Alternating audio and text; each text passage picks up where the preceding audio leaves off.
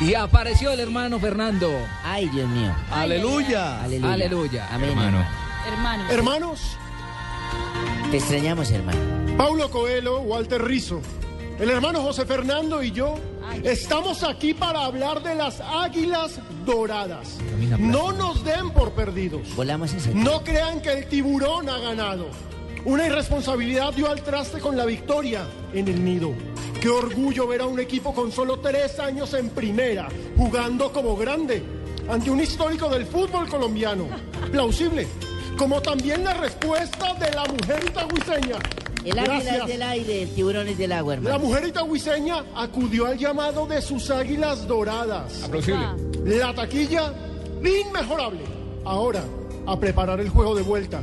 La serie está abierta y mis águilas doradas han ilustrado ser muy excelentes. Muy excelentes visitantes. Sí, pero acuérdate que allá patean las águilas. ¡Ah, ah! ¡No lo digas! Solo Dios sabe lo que va a pasar.